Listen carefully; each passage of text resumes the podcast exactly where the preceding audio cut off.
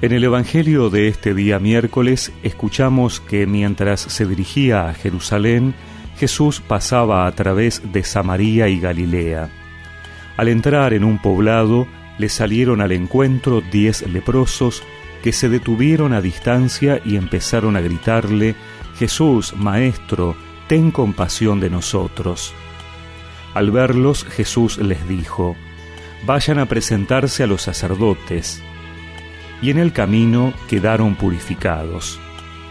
Uno de ellos, al comprobar que estaba curado, volvió atrás alabando a Dios en voz alta y se arrojó a los pies de Jesús con el rostro en tierra, dándole gracias. Era un samaritano. Jesús le dijo entonces, ¿Cómo? ¿No quedaron purificados los diez? Los otros nueve, ¿dónde están? Ninguno volvió a dar gracias a Dios sino este extranjero. Y agregó, levántate y vete, tu fe te ha salvado.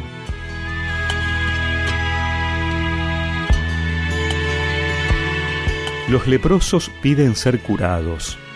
Jesús les da la instrucción de presentarse ante el sacerdote. Van a hacerlo y en el camino se dan cuenta que están limpios.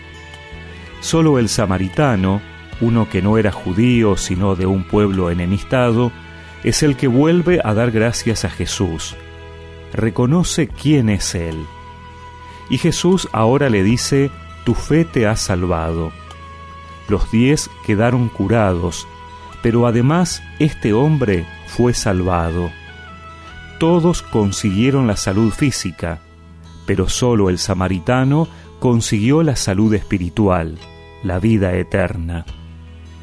Este es el proceso de encuentro con Jesús. Muchas veces vamos a Él por una necesidad.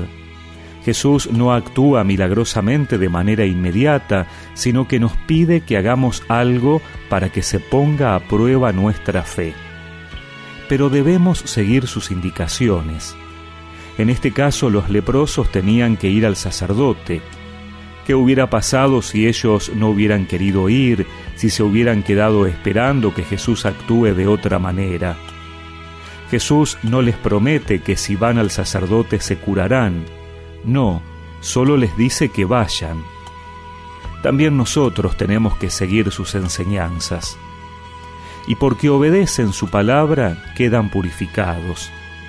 Entonces solo uno vuelve a encontrarse con Él para darle gracias ese encuentro lo lleva a alcanzar no solo la salud física, sino también la salvación. Esa debe ser siempre nuestra meta. Todo lo que Jesús hace por nosotros es para nuestra salvación. Nuestra mirada debe estar siempre puesta más allá de los bienes terrenales, que los necesitamos, pero sobre todo para llevarnos a los bienes espirituales. Señor, ahora puedes dejar a tu siervo irse en paz, irse en paz.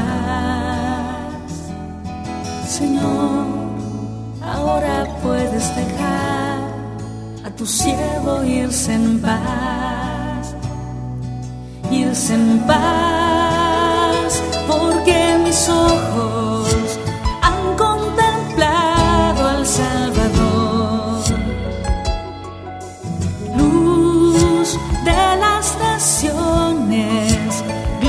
de tu pueblo Israel, porque mis ojos han contemplado al Salvador,